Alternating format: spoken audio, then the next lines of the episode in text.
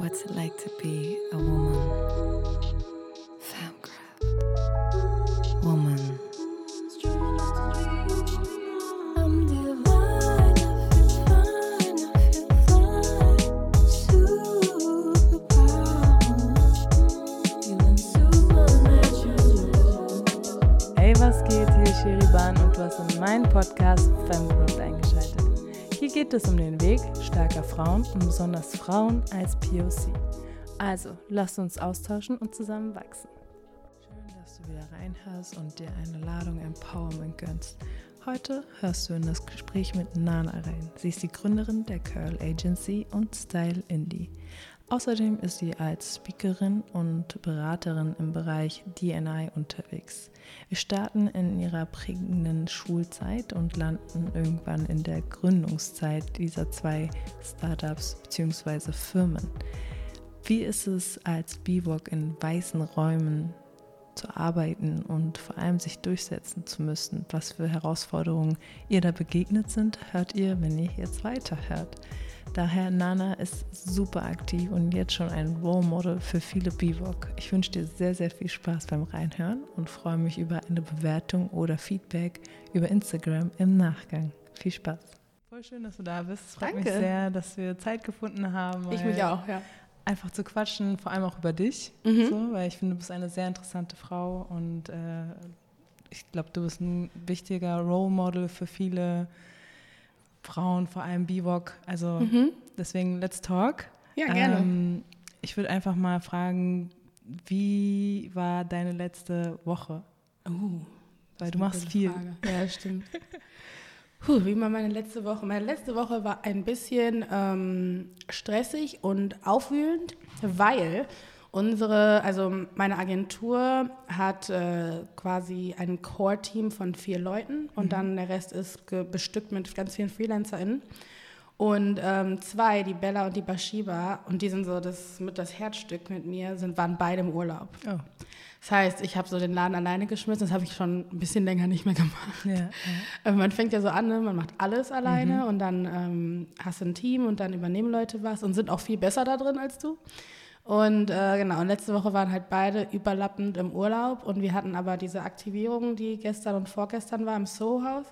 Und ähm, das habe ich alleine gemacht. Und ich war so, oh mein Gott, jetzt war ich, ich erinnere mich wieder, wie das war. Und ich war so, oh mein Gott, das ist schrecklich. ich will nie wieder irgendwas komplett alleine schmeißen.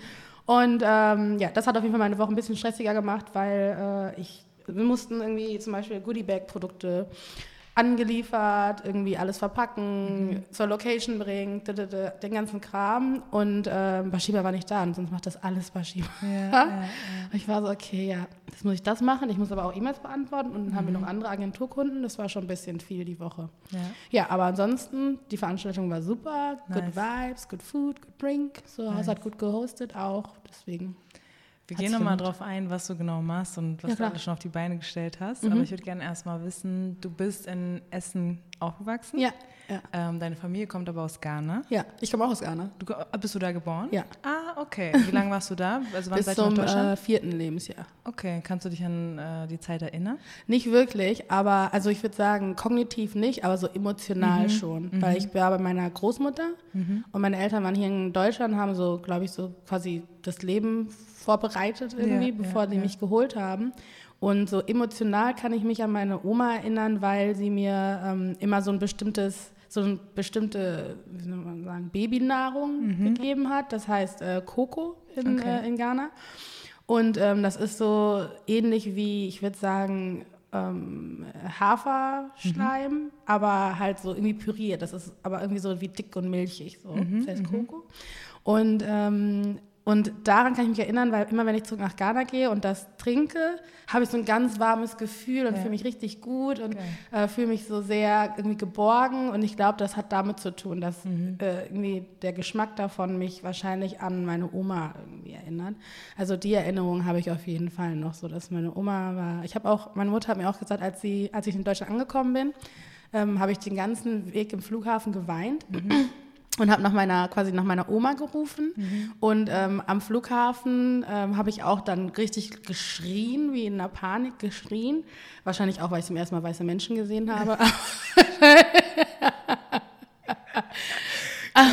Wahrscheinlich auch, weil das eigentlich ein bisschen traumatisch war. Hey, ne? ungewohnte Situation. Ne? Ja, aber ja, ich glaube, so emotional äh, bin ich noch bei meiner Oma äh, verbunden. Ja, Ja. meiner Oma verbunden. Also merkst du das, wenn du auch mal wieder zurückgehst, äh, dass auch die Gerüche wahrscheinlich, also bei mir ist es so, dass Total. ich so Gerüche habe, dann denke ich mal so, kommen so Kindheitsbilder hoch, die man vielleicht eher aus Fotos kennt, aber irgendwie Ja. hat man, denkt man, man kann sich dran erinnern. Ja, ja, so. ja. Wann warst du das letzte Mal da? Ähm, letztes, ach nee, ich bin, nicht letztes Jahr, ich bin im April. Ja, im April bin ich wieder in Berlin gelandet. Also ich gehe immer im November und bleibe dann so fünf, seks Monate Oh, in Ghana. Ich überwinter in Ghana. Ja, schon seit die jetzt die letzten Zeit, drei oder? Jahre. Ja, genau, ist auch die beste Zeit. Auf jeden Fall. Ja, ja, aber ich habe immer gehört, so über Winter, Ghana soll das Beste sein. Ja, ja, Dezember so. in Ghana ist lit. Ja, ja, Afrocella ist auch da. Ne? Afrocella, Ja. Afro Nation, Desi Ey. Rave und immer mehr Festivals, Ja, die ja. dazukommen. Ja, ja. Mega nice. Und du hast wahrscheinlich auch die, den größten Teil deiner Familie dort. Nee, das nicht. Okay. Ähm, der größte meiner Familie ist schon in Deutschland. Also als meine Eltern hergekommen sind, haben die fast alle dann peu à peu auch quasi äh, hier hingebracht. Mhm. Wann genau. war das? Weißt du, in welchem Ins, Jahr? also in den 90ern alles, Okay. ne? Genau. Also meine Eltern sind, mein Vater ist in den, glaube ich, in den warte mal, 89, ich muss gerade überlegen, ist in den frühen 80er gekommen. Mhm. Ähm, meine Mutter, glaube ich, Mitte so ungefähr. Und dann haben die sich hier in Deutschland kennengelernt und verliebt und ähm, geheiratet. Und dann kamen die, meine, also meine Mutters Familienseite, sind mehr und mehr und mehr Leute gekommen, Mhm. weil von meinem Vaters äh, Familienseite waren die, die dazu gehörten schon hier quasi. genau. Mhm, Okay, krass. Ja. Okay, ähm, dann lass doch mal weitergehen. Ja. Du bist hier angekommen, bist hier Mhm. aufgewachsen und dann auch zur Schule gegangen. Und ich Ja. fand es äh, interessant, wie du über deine Schulzeit gesprochen hast in einigen Interviews, dass Mhm. Du als faul und äh, rebellisch bezeichnet Mhm. wurdest, obwohl du ja eine mega gute äh, Studentin, wollte ich schon Mhm. sagen, Schülerin warst. Und dass du das dann eigentlich als Tool benutzt hast, um so deine Infrastruktur aufzubauen. Mhm. Kannst du das einmal erklären, was du genau damit meinst und was für Gefühle du damit verbindest? Mhm. Das ist eine richtig, richtig gute Frage. Ähm, ich war, ich würde ich würd sagen, äh, ich war eine durchschnittliche Schülerin, also notenmäßig. Ähm, Mhm. Was ich, ist Durchschnitt für dich? Also mein Abi war 2,5. Das ist glaub, das gut. ist Durchschnitt. Achso, okay. Alright. Weil bei mir war es auch so. Okay, wenn das der Fall ist, dann okay. Ich habe nämlich, ich habe angefangen als, würde ich sagen, als überdurchschnittliche Schülerin Mhm. und diese Erfahrungen haben das dann immer mehr und mehr äh, quasi, ist es immer mehr und mehr abgeklungen, weil Mhm. ich weniger Interesse hatte an der Schule, weil Schule für mich dann halt dieses die, die, mit so viel Mobbing und Trizen verbunden war, dass ich eigentlich gar nicht hin wollte. Also es Mhm. hat sich auch körperlich gezeigt, Bauchschmerzen, Migräne, Kopfschmerzen. Ich wollte einfach nicht mehr in der Schule sein. Ja. Ähm, und das mit faul und rebellisch ähm, äh, hat sich im Nachhinein, also so in Hindsight, äh, erkläre ich, das- erklär ich das immer so, dass dadurch, dass wenn du als Schülerin, als junge Person dein, das, was dich interessiert oder das, was dich stimuliert, irgendwie nicht gefördert oder gefüttert wird oder gefordert wird, ähm, du in der Regel in Langeweile übergehst, weil du ausschaltest, abschaltest. Ähm, und diese Langeweile sich dann wahrscheinlich in Störungen im Unterricht irgendwie zeigt. Und, ähm, und genau, und dieses Rebellische äh, erkläre ich mir auf jeden Fall, so- also faul, ne? ich habe mich ausgeklinkt, I checked out, deswegen war ich dann auf einmal faul. Und rebellisch äh, war ich, weil ich immer Fragen hatte. Ich hatte immer einfach Follow-up-Questions. so, also deine Antwort schön, aber die reicht mir nicht, ich brauche ein bisschen mehr Kontext hier. Ja, enough. Ähm, und äh, ich glaube, das haben äh, Lehrer auch ex als extrem störend äh, irgendwie gelesen oder verstanden und halt auch als rebellisch. Also als möchte ich irgendwie mich aufmüpfen oder aufmucken Mhm. im Unterricht. Dabei wollte ich einfach nur antworten oder Sachen besser verstehen. Ja. Und äh, ja, also ich gebe jetzt nicht den Lehrern dafür die Schuld, weil ich glaube, das Schulsystem generell ist ein bisschen kaputt, also sehr Mhm. kaputt eigentlich. Und äh, Lehrer sind unterbezahlt und haben einfach auch nicht den Rahmen, irgendwie 30 Schüler ein bisschen individueller irgendwie zu sehen. Ja, ja. Und ähm, Lehrer sind in der Regel kulturell jetzt auch nicht so weit fortgebildet oder ausgebildet, um auf SchülerInnen einzugehen, die aus unterschiedlichen kulturellen Kontexten kommen oder auch unterschiedlichen äh, sozioökonomischen Kontexten kommen. Und das trifft halt alles in diese Klasse, geballt mit 35 SchülerInnen. Und äh, ja, und versucht da mal irgendwie einen Querschnittunterricht zu machen, ist fast unmöglich eigentlich, ja. Und wie hast du dann deine Welt aufgebaut danach, damit du Mhm. Ja. Mhm. sozusagen klarkommst, ohne jedes Mal Gedanken zu machen, ja, jetzt es nervt der mich schon wieder, Mhm. jetzt kommt, werde ich wieder getriggert und ich bin gelangweilt. Mhm. Wie, wie bist du damit danach umgegangen? Ja, auch wieder sehr gute Frage. Ähm, ich habe ich, hm, ich hab das so kompartmentalisiert, würde ich sagen. Also ich habe ich hab für mich in meinem Kopf so Pockets irgendwie kreiert von Welten, die in meinem Kopf okay waren, dass sie parallel existieren, ähm, nur in der wirklichen Welt halt ein bisschen schwer sind zu integrieren. Aber in meinem Kopf hat das funktioniert. Also es war so, ich hatte dann die Welt, wo ich, also wo ich für mich gesehen habe, dass alles, was ich sage, Sinn macht und existieren darf und ich darf so denken, auch wenn ich das irgendwie nicht unbedingt aussprechen kann und so. Und ich glaube, das in meinem Kopf hat auch mich so ein bisschen am Leben erhalten, damit ich nicht so komplett versuche, irgendwie mich zu verändern. Ähm, und dann hatte ich eine andere Pocket in meinem Kopf und das war so das Beobachtungs, die Beobachtungsbox. Und äh, die hat mir quasi immer gespiegelt, okay, wenn ich das mache, kriege ich die Reaktion. Wenn ich das sage, kriege ich die Reaktion. Ich muss das so und so sagen oder so und so machen, sodass ich nicht immer wieder Ärger kriege. Und das war, das war für mich so dieses Adaptieren. Und ich glaube, das kennen so viele Migra-Kids einfach. Also du, du kommst irgendwo an und du merkst sofort, oh, das ist hier nicht wie zu Hause. Und dann beobachtest du einfach alles, um zu checken, okay, wie funktioniert das hier? Und ähm, jetzt sehe ich das als richtige Gabe, weil ich bin da richtig geskillt drin und kann mich einfach egal wo reinschmeißen. Ich setze mich in die Ecke für eine Stunde, Stunde anderthalb und dann habe ich den Raum auch verstanden. Ja, so, ne? ja, ja.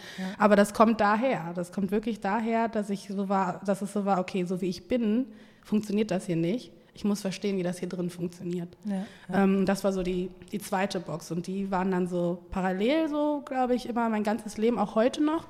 Und ähm, in meinem Kopf unterhalten die sich dann immer miteinander.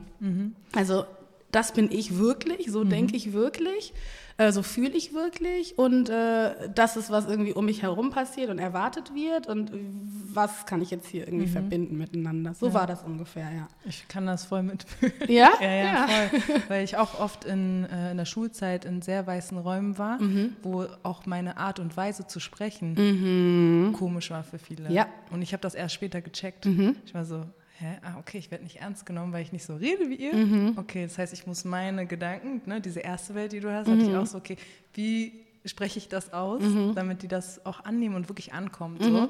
Und das hat mir aber auch im Berufsleben später geholfen, weil das, wo ich mich war, auch immer mainly weiß. Und dann war es, okay, ich weiß, wie ich mit euch reden, Mhm. Reden muss. muss. Ne? Okay, so, Ja. das und das. Und dann, wenn man einen Fuß drin hat, ich weiß nicht, wie es bei dir ist, Mhm. dann kann man langsam diese Türen öffnen und ein bisschen sich selber auch präsentieren, wie man wirklich ist. Mhm. Ja, so sehe ich das auch. Also, äh, im, also im Ebonics oder in der schwarzen Kultur nennt man das Code-Switching.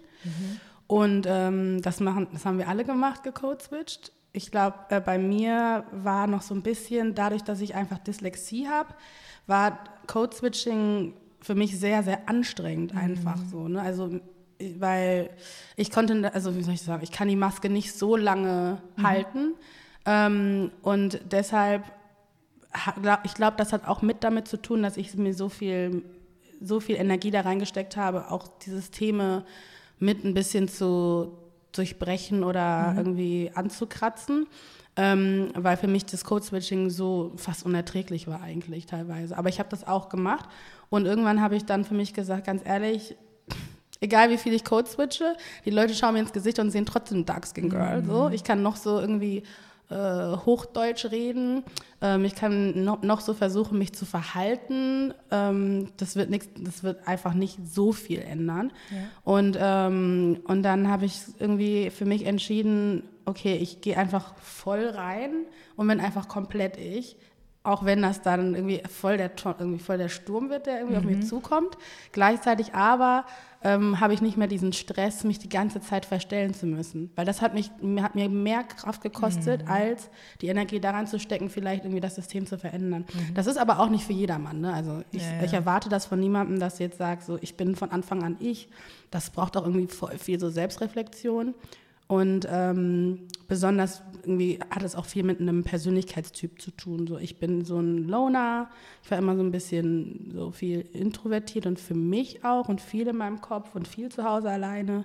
Ähm, und deswegen hatte ich, glaube ich, auch viel Zeit, mich damit auseinanderzusetzen, einfach so viel Selbstreflexion zu betreiben. Und äh, viel mir selber Fragen zu stellen und sowas. Ähm, und das ist ja nicht jeder, hat ja nicht denselben Person, irgendwie Persönlichkeitstypen. So, ne? Ich habe eine ältere Schwester und sie war halt so das komplette Gegenteil. Sie war Okay. richtig so popular und hatte 100.000 Freunde. und ich war so immer zu Hause. Meine Mutter hat meine Schwester gezwungen, mich mitzunehmen. Ja, ja. So, das war die Dynamik. Ich war so die nervige, der nervige Nerd, der meine irgendwie am Bein meiner Schwester geklebt hat. Ja.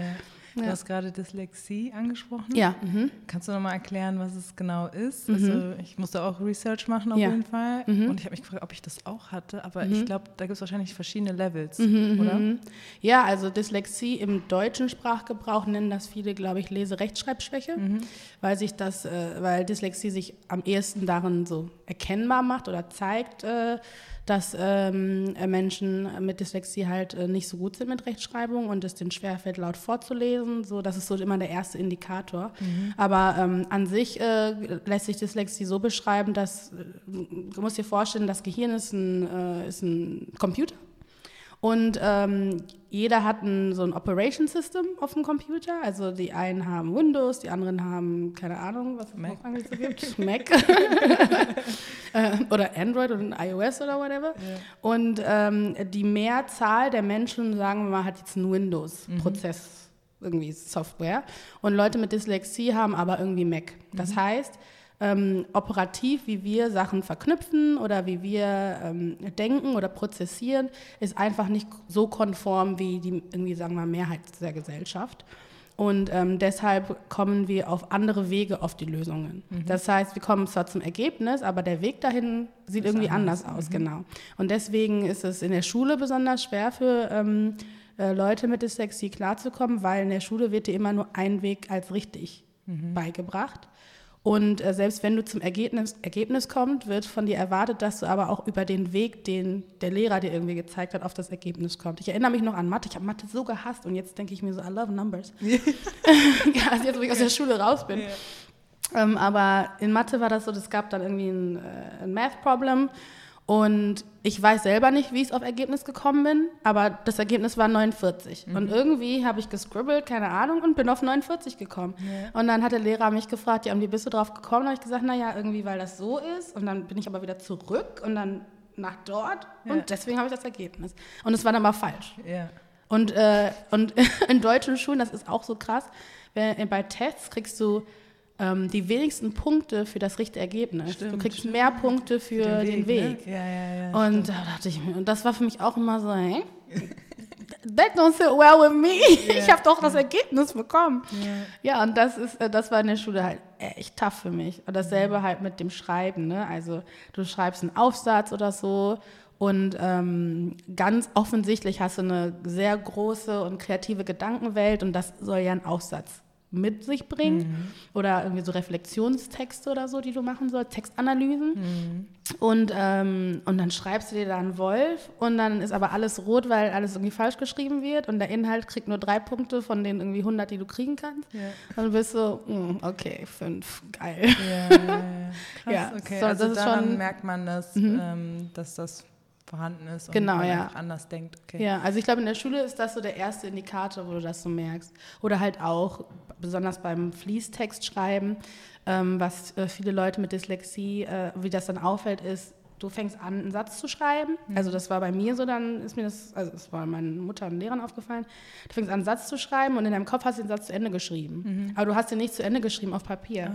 das heißt, Leute lesen deine Texte, sehen, also sehen einen Satz, der anfängt und dann fängt auf einmal ein nächster Satz an und ein nächster Satz an.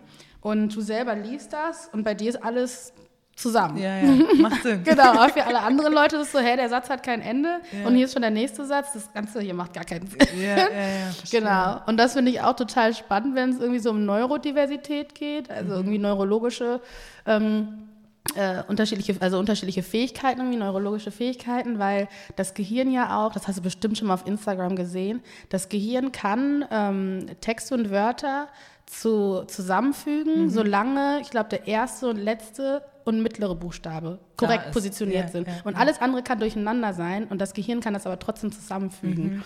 Und ähm, ich glaube, das spricht auch in die Richtung, dass halt äh, Neuro, also äh, neurofähig, also neurologische Fähigkeiten divers sind. Sonst Mhm. würden nicht alle Gehirne in der Lage sein, solange der Punkt und der Punkt okay ist und der Rest ist durcheinander, kriegen wir es trotzdem irgendwie hin. Ja, ja. Ich finde, das spricht auch für die Vielfalt in, an Gehirnen einfach. ja. Aber naja, da, da sind wir noch nicht. Aber wir haben schon uns ein bisschen weiter nach vorne. Safe. Also ich finde das, ich glaube, früher hat man, war man nicht so offen für diese Erkenntnisse als jetzt zumindest. Das wird, ist ja schon eigentlich ein Beweis dafür zu sagen, wir brauchen mehrere Schulsysteme und nicht nur eins, was dann durchgeprügelt Genau, wird am ja. Ende des Tages. Vor allem halt auch, weil ein Schulsystem, oder ich kann jetzt nur von Deutschland sprechen, weil Amerika ist nochmal anders, ähm, oder andere europäische Länder, aber in Deutschland ist das Schulsystem ja auch darauf ausgelegt, Angestellte zu produzieren. Weil das deutsche, äh, das deutsche sozial-ökonomische System lebt davon, dass Leute arbeiten gehen, ihre Steuern zahlen und, äh, und somit jeder quasi über die Steuern abgesichert ist. So. Und das ist auch gut so, ist ja super. Wenn ich einen Job verliere, kann ich zum Jobcenter gehen und so und bin, Ja. ne, in den USA bin ich einfach homeless. Ja, ja. Das will ich auch nicht, ähm, aber das fördert halt in keinster Weise Personen, die irgendwie mehr anders begabt sind oder divers Begabungen haben.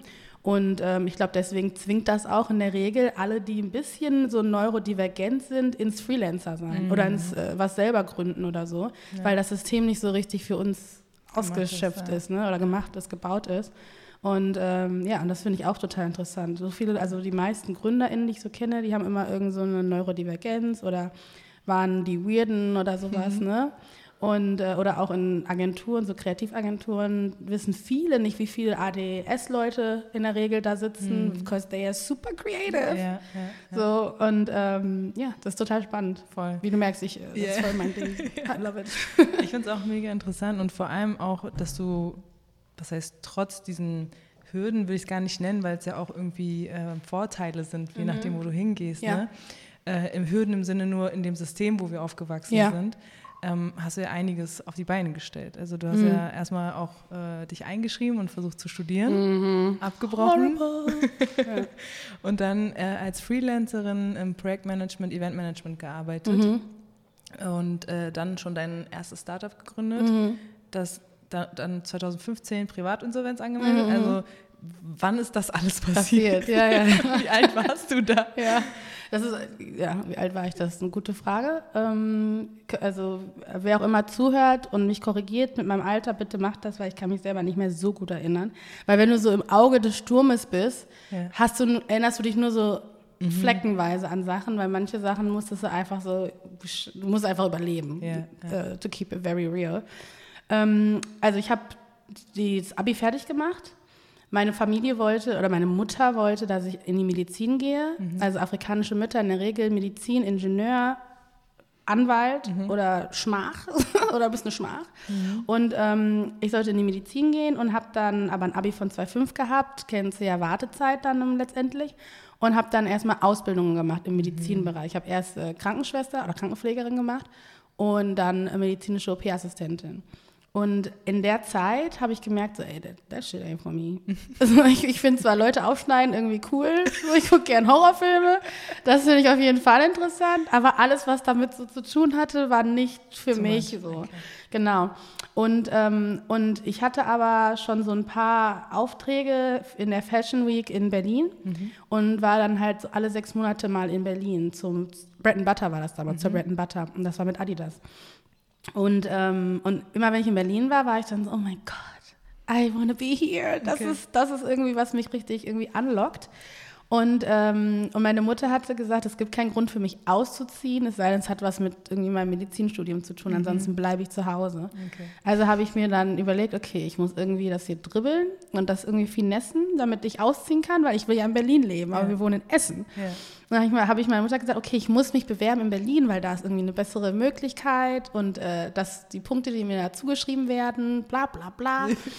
und habe mich dann beworben äh, dort, wieder auf eine Krankenpflegerin irgendwas Ausbildungsstelle und habe nur eine Bewerbung geschickt und das dann bekommen. Krass. Und ich bin wirklich überzeugt, dass Gott so richtig mit mir am Schemen war. Gott wusste so, she needs to be here. Sie muss raus aus Essenhorst. ähm, und das habe ich dann gekriegt und deswegen konnte ich dann nach Berlin umziehen.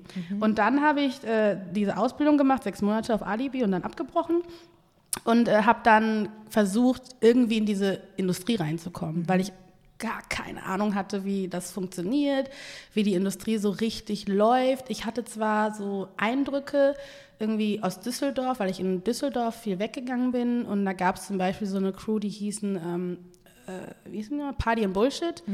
Ähm, hießen die und, ähm, und die haben so Club-Events gemacht und die waren so urban, dann hatten die irgendwie so äh, eine, eine T-Shirt-Line und so und so. Ne? Also ich habe schon so ein bisschen das miterlebt und war auch irgendwie so in der Szene drinne, aber ich habe noch nicht so ganz verstanden, wie das alles funktioniert.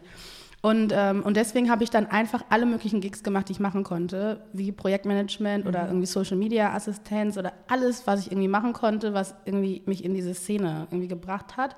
Und vor allem auch, wo ich ganz viel zugucken konnte, weil ich ja wirklich verstehen wollte, wie dieses System eigentlich funktioniert. Ähm, aus dem Grund, dass ich nicht wusste, welchen Beruf ich da drin will, weil ich kein, nicht wusste, Ja, wie ja. die Berufe alle funktionieren. Ja, ja. Man checkt ja auch erst, wenn man drin Genau. ist, was es alles gibt überhaupt. Voll, ja. Ja, ja. Und deswegen, ja, so war das. Ich habe dann ganz viel gefreelanced. Ähm, übers Freelancen konnte ich dann irgendwie mehr beobachten, mehr verstehen. Und, ähm, und, und danach so mit dem Gründen. Und dann habe ich gearbeitet für Yetunde Shorders. Sie war, also es ist, äh, es ist eine PR-Agentur, die sie hatte, hat, sorry, und die ist in ähm, Miami. Und diese Yetunde Shorders war für eine kurze Zeit in Berlin und hat da so einen, äh, so einen Workshop gemacht. Und da auf diesen Workshop habe ich Projekt geleitet. Das war mit EOTO damals, Each One Teach One. Und äh, in der Projektleitung habe ich dann diese Yetunde get- getroffen. Die hat mir zugesa- zugeschaut, wie ich meine Arbeit mache einfach und war so, "Mm, I like this girl. und hat mir dann den Job angeboten. Und dann habe ich das allererste Mal, das war dann 20, boah, 2015 vielleicht, 2016? 20, nee, war 2014. Ähm, habe ich zum ersten Mal remote gearbeitet. Also bevor remote ein Remote überhaupt ein Wort war habe ich remote gearbeitet für Jutunde von zu Hause am Laptop aus Berlin und habe für sie die Social Media Kanäle von ihren Kunden gemacht. Und äh, so habe ich dann gelernt, oh, wie eine Agentur funktioniert. Oh, so funktioniert das. Habe mir das alles angeguckt. Und Jutunde hatte eine Operations Managerin, Kimberly, ähm, und die saß in New York. Und Kimberly und ich haben uns richtig gut verstanden. Und äh, wir waren beide so, wir waren beide auch so, ich will nicht sagen Querdenker, das hat jetzt so einen schlechten Ruf, das Wort. Aber wir waren beide so ein bisschen Out Andersdenker, whatever. Ja, ja. Und, ähm, und haben viel darüber gesprochen, so, ach, das können wir auch, was die Tunde Ja. hat, so, ne? Das können wir auch, ist voll smooth, voll easy. da, da, da. Und irgendwann äh, hatten, haben wir dann entschieden, dass wir das einfach machen. Also wir beide haben dann äh, aufgehört bei Jetunde Mhm. und haben dann selber eine Firma gegründet. War sie sauer auf euch? Nö, gar nicht. Okay. Sie war so, Also, spread your wings okay. and fly. Nice, so ungefähr. Ist Mhm. nice. Haben das dann gemacht. Und das war auf jeden Fall ein richtiger, so, richtiges Abenteuer. Mhm. Weil wir haben beide noch nie gegründet. Wir hatten beide nicht so wirklich Plan, wie das alles geht. Außer wieder ne, viel Ambition und viele Ideen. Mm, Aber wir hatten immer so ein starkes, starke Netzwerke und, ähm, und haben dann darüber auch so die ersten Kunden gewonnen. Und die Insolvenz äh, kam dann, weil ich einfach richtig, äh, richtig, richtig äh, unreife finanzielle Entscheidung getroffen habe mit dem Geld, das wir verdient haben. Ich habe noch nicht so überhaupt nicht verstanden, äh, was irgendwie Residual Income ist und was es heißt, Geld auszugeben, bevor die Steuern. Und, ähm, und ja, und irgendwann hatte ich, waren das, ich glaube, es waren 15.000, die wie in der Miese waren. Und ich dachte, und für mich war das Leben vorbei. So, ne? 15.000 hat sich angefühlt wie grad 15 sagen, ja. Millionen. Also, oh mein Gott, ich muss eine Insolvenz, weil äh, ich kann das nicht bezahlen, bla bla bla. Und dann haben wir halt die, habe ich die Insolvenz angemeldet. Und äh, vor allem halt, ne, ich habe keine UG angemeldet. Das heißt, es war halt komplett alles auf meinen, auf meinen äh, Nacken. Und äh, musste dann in die Insolvenz. So heute denke ich mir so 15.000, ja. Also jetzt, wo ne, die neue Firma funktioniert ganz gut, 15.000, so machen wir, keine Ahnung, im. Monat oder so, keine Ahnung. Ähm, aber damals war das so, ey, my life is over. Ja, und vor allem eine Insolvenz hält ja sechs Jahre. Das heißt, sechs Jahre kannst du dein Konto nicht überziehen, kriegst keinen Kredit, äh, Schufa, alles ist like einfach, genau. Ähm, aber in, diesen, in dieser Sechsjahresphase habe ich Curl gegründet. Ich wollte gerade sagen, wie hast du dann die Mhm. anderen Firmen gegründet? Oh, let me put you on game. Yeah. Genau, ja. Ich habe dann, ähm, ich habe einen Job angenommen. Das war bei so einer äh, Softwarefirma als äh, Product Owner. Also es war dann so, ich habe dann so in Tech gearbeitet. Und, ähm, und das Einkommen, das ich da hatte, war höher als das Einkommen, das ich haben darf. In der Insolvenz hast du einen Insolvenz-Mindestbetrag oder Maximalbetrag. Und alles, was du darüber verdienst, wird sofort quasi abgezogen und geht ans Finanzamt. Okay. Und, ähm, und das hat mich richtig aufgeregt, obwohl ich jetzt mir auch wieder denke, so, naja, ich habe ja das Geld geschuldet. So. Im Endeffekt so. Ja, muss es ja abbezahlen. Genau. Aber das hat mich irgendwie aufgeregt und ich hatte dann angefangen zu googeln, um zu schauen, wie kann ich das Geld, das ich verdiene oder wenn ich Geld verdiene, wie kann ich das irgendwie behalten, sodass ich das nicht alles abtragen muss. So, ne? und, ähm, und da habe ich dann gesehen, was unterschiedliche Firmierungen machen. Also das heißt, ähm, eine, also eine wie heißt das, eine Körperschaft, also eine Person, die eine Firma ist, ich als Firma, oder eine, eine Firma, die losgel losgelöst ist von mir. Das heißt, wenn da Geld reinfließt, ist das nicht gesetzlich nicht mein Geld und das Geld kann da drin sitzen und so weiter. Du zahlst dich aus sozusagen. Genau, und ich zahle mir quasi mein Mindestgehalt aus äh, und somit kann das Geld trotzdem dort bleiben und ich kann damit irgendwie arbeiten und wirtschaften. Und äh, da bin ich richtig so, habe ich mich richtig aus, wieder ausgenördet quasi. Ähm, und habe dann gesehen, okay, wenn ich eine UG mache, weil eine GmbH, ne, habe ich brauche ein Startka- Startkapital, 25k, habe ich nicht. Aber GmbH geht mit einem Euro, und hab, äh, UG, Entschuldigung, geht mit einem Euro. Und war ich so, ah, wenn ich eine UG mache, dann kann ich es dahin tun und ihr bekommt, was auch immer ihr bekommt und ich kann nochmal neu starten. Und so war das dann. Dann habe ich eine UG gegründet mit Curl, ähm, weil ich wusste, okay, wenn ich jetzt was wieder neu probiere, geht das Geld nicht verloren. Ja. Ja, that's the reason. Okay, nice. Und wann war das? Das war ja 2015 und Curl hast du dann wann gegründet? Ah, Curl habe ich 2019 gegründet, also Okay. zwischen 5, 15 und äh, 18 Winter, wo ich dann entschieden habe, Curl zu gründen, habe ich gearbeitet ganz normal. Das Geld wurde halt abgetragen und habe parallel recherchiert, wie das alles funktioniert. Du musst dir auch vorstellen, in vier Jahren ist ja, also, wie soll ich das beschreiben? Das ist ja alles nicht so seamless, ne? Das ist ja nicht alles so eins nach dem anderen, tak, tak, tak. Mhm. Ja. Sondern es ist ja auch so ein bisschen, ich musste erstmal darauf klarkommen, dass ich überhaupt eine Insolvenz habe. Da muss ich irgendwie emotional damit klarkommen. Da muss ich irgendwie auch wieder Selbstbewusstsein für mich gewinnen und äh, das Gefühl haben, ich kann was, weil das Gefühl von Versagen und Scham war einfach so hoch danach. Ähm, und auch Angst auch viel so, ne, Versagensangst. Und das braucht, musste ich auch erstmal irgendwie abarbeiten und äh, mich da irgendwie neu finden und äh, quasi mein Selbstbewusstsein irgendwie neu entdecken. Und das hat dann schon ein bisschen was gedauert, ja. Ja. Das wäre jetzt auch meine Frage gewesen, wie du damit umgegangen bist. Mhm. Ja. Du hattest auch in einem anderen äh, Artikel gesagt, dass man so als ähm, BIVOG oder BIPOC einfach das Gefühl man hat eine Chance. So, du darfst nicht Mhm. Ja. verkacken. Egal, auch in der eigenen Community. Sogar Oder noch, noch viel strenger. Die Ja, eigenen Community genau. sind noch strenger, So, ja. Toll, hast jetzt gemacht, was passiert. So Genau. mäßig, ne? Und du hast uns alle jetzt blamiert. Das ist halt so krass. Ne? Man hat so nach außen diesen Druck, dieser Token, der alles richtig machen muss, was du ja auch gesagt hast. Mhm. Ja. Und äh, dann alle sind so, du bestätigst noch deren Bild, wenn du es dann falsch machst. Mhm. Ja. Und dann, dann deine Community, die sagt so, wir haben doch gesagt, werd Arzt. Ohne Spaß, Als wäre das wirklich. so einfach, aber so. Wie bist du damit umgegangen? Weil Ja. ich stelle mir das mega hart vor. Mhm. Ja, ich habe auch, ich habe viel geweint. Ich habe mich, äh, ich glaube, ich habe auch eine, eine Zeit lang mich noch mehr isoliert. Ich würde auch sagen, ich war definitely in der Phase richtig deep, auch in so Depressionen drinne. Ähm, und wie bin ich damit umgegangen? Ich glaube, ein großer Faktor war so mein Glaube. Und der an, die andere Hälfte äh, war meine Therapeutin. Nice. Also du hast, wann hast du dich da sozusagen Richtung Therapie bewegt? Ähm, das war, was, ich glaube, 2016. Ja, ich glaube Also 2016. ziemlich schnell, ja. Genau. Und ähm, ja, Therapie und mein Glaube, das waren so die zwei Anker Mhm. für mich, ja. Und wann war so der Punkt, wo du gemerkt hast, okay, wir haben jetzt äh, getrauert und äh, ich weiß Wunden es, geleckt. Genau. Und jetzt langsam merke ich, okay, es hat alles Sinn gemacht, wie es gekommen Ja. ist. Wann war dieser Punkt für dich da? Hm, sehr gute Frage. Hm. Ich glaube, das kam. Ich glaube, das kam von wieder Beobachtung und Reflexion. Also ich habe beobacht, also ich habe so die Beauty-Welt beobachtet Ähm, vor allem die in, den, also in Amerika, die so die Black Beauty Welt und es gab halt so eine krasse Renaissance, no pun intended, ähm, wo es ganz viele Beauty Influencer gab und Natural Hair äh, Beauty Influencer gab und das hat mich irgendwie stimuliert. Ich fand das interessant. Und ähm, gleichzeitig ähm, habe ich gesehen, dass in Deutschland vor allem halt irgendwie gar kein Angebot ist für Menschen mit lockigen Haaren und dann auch generell für People of Color und dann äh, noch viel weniger für schwarze Menschen. Und, ähm, und dann irgendwann fing das dann an, dass deutschsprachige Beauty-Influencer rauskamen. Dann gab es irgendwie Irene, Sandra, obviously. Ähm, und das habe ich gesehen.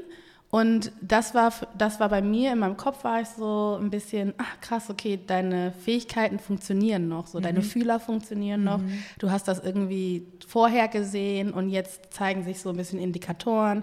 Und das hat mir irgendwie Vertrauen gegeben, dass ich noch was kann oder dass ähm, das immer noch mein Talent ist. Und auch wenn ich irgendwie falsch gepokert habe, das nicht komplett meine Fähigkeit eliminiert. So, like, ich bin skilled da drin. So, ne? Ich habe eine ganz scharfe Intuition, ich bin sehr gut im Beobachten. Ich bin gut in dem, was ich mache.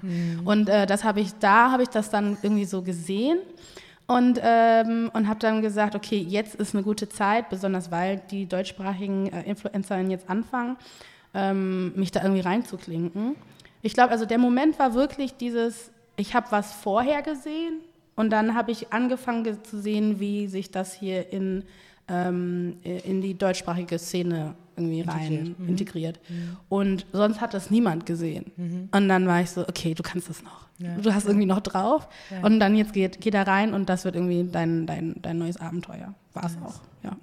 Auch alleine Abenteuer? Also hast du es komplett Mhm. Ja, alleine? ich habe allein gegründet, Okay. ja. Ich habe auch gelesen, ohne Investoren. Mhm, ja. Das heißt, du hast dein privates Geld da Mhm. reingesteckt mit. Ja, 300 Euro. Ah, krass. Das waren genau war das 300 Erste, was du Euro. Die UG zu gründen. Okay. Genau, also ich habe äh, mit 300 Euro die UG gegründet und ähm, ich habe ein sogenanntes, das erste Ambassador-Event gemacht, was jetzt so ein äh, regular Ding ist, war das aber das allererste. Das haben wir bei WeWork gemacht. Ach, witzige Story. Ähm, ich habe bei WeWork äh, im Coworking äh, Space dort äh, gearbeitet. Ähm, der, weil ich TEDx Director bin hier in Berlin. Also ich habe eine TEDx-Lizenz und ähm, TEDx hatte dann mit WeWork eine Partnerschaft und deswegen konnte ich bei WeWork immer die ganze Zeit arbeiten. Und ähm, ich hatte 300 Euro, ich hatte eine Idee und ich hatte null Hype oder Cloud. Also ich als Nana, so, ne? Aber ich hatte ein gutes Netzwerk von Leuten schon irgendwie immer gehabt. Und ähm, Beobachtungen, habe dann gemerkt, okay, schwarze und braune InfluencerInnen in Deutschland und generell, honestly, überall in der Welt, ähm, sind in der Regel unterschätzt und unterbezahlt im Vergleich zu Weißen, also selbst, selbst wenn sie dasselbe machen oder sogar mehr Reichweite haben. Und, ähm, und ich wusste, dass auch die meisten InfluencerInnen immer nur die einzigen sind, wenn sie auf irgendwelche Brandaktivierungen sind. So, Die sind dann so das Token halt so. Ne? Und, ähm, und dann habe ich mir gedacht, okay, ich habe diese 300 Euro, ich kenne WeWork und ich kenne so ein paar Getränke-Brands. Ich schreibe die an und sage denen, ich möchte ein Influencer-Event machen, aber nur für schwarze InfluencerInnen im deutschsprachigen Raum. Ähm, und äh, das wird so der Kickoff für die Curlcon werden. Hab das dann WeWork gepitcht und war so, ey, WeWork, come on, ihr seid, bei euch sind nur weiße Leute. Ja. You can really use Mach the Platz. PR. Ja. Sag später danke. Genau, genau so. Und WeWork war dann so, ja, auf jeden Fall. Und wir bezahlen auch die Drinks. So, Ah, wir machen nice, euch die okay. Bar fertig. Ähm, und das war auch richtig nice. Und dann hatte ich, äh, wer war das? Stokely. Ähm, hat einen Caterer, einen afro-karibischen, so Jamaican Food Caterer, und hab ihn Mhm. gefragt, so kannst du mir Catering sponsern, nur einmal, bitte? und dann hat er gesagt, ja, ich finde die Idee gut, mache ich. Und, ähm, und dann haben wir diese Einladung rausgeschickt. Das war so richtig noch so wirklich händisch. Ne? Also wir haben eine Excel-Liste gemacht, richtig manuell. Excel-Liste gemacht. Ich habe alle Influencer, die ich kenne oder die ich schon mal getroffen habe, die schwarz sind, aus allen Städten in Deutschland, habe ich so aus meinem Gehirn so peu à peu Ja, gesaugt, aufgeschrieben. Und dann, das waren damals, äh, das war das Luana und ähm, Nadesh, äh, waren so mein, meine ersten Teammitglieder ähm, haben sich dann hingesetzt und haben die dann alle gegoogelt, um die Instagram-Kanäle zu finden, die Follower zu finden, weil ich aus dem Kopf nicht wusste, wie viele Ja, Follower die ja. haben. Ich wusste nur, das ist ein Influencer und das ist eine, das ist eine, das ist eine. ähm, haben dann diese Liste zusammengestellt. Das waren damals 180 oder 200 Leute, die wir dann da hatten. Und, ähm, und dann haben wir eine Einladung formuliert und die Einladung war ganz simpel. Danke, dass es dich gibt. Danke, danke dass du uns sichtbar machst. Irgendwie, wir laden dich ein nach Berlin äh, zu so einem Get-Together und alles geht auf uns. So. Und, ähm, und wir wussten, wir können 80 Leute da in diesem WeWork-Space halten. Und wir sind nicht davon ausgegangen, dass jetzt alle irgendwie zusagen. Dann haben aber alle zugesagt. Ich wollte gerade sagen, haben die, oh Gott, schön. alle haben zugesagt. Was aber natürlich auch bestätigt hatte, meine These bestätigt hatte, so, ne? Voll. Und, ähm, und dann konnten wir so quasi Cherry-Picking machen. Ja. Wir konnten uns wirklich so unsere 80 Favorites quasi raussuchen. Dann auch nochmal so aus unterschiedlichen Szenen und Branchen und Städten. Und die sind wirklich aus NRW, aus dem Süden von Deutschland, natürlich auch in Berlin. Sind die dann alle angereist nach Berlin.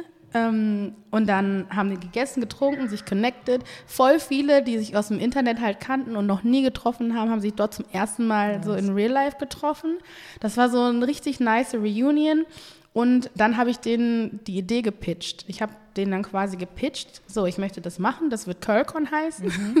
Und also da vor allen? Vor oder? allen, ja, genau. Also wie so ein Talk dann halt. genau, Okay. ja. Also es war auch so, hi, ich bin Nana.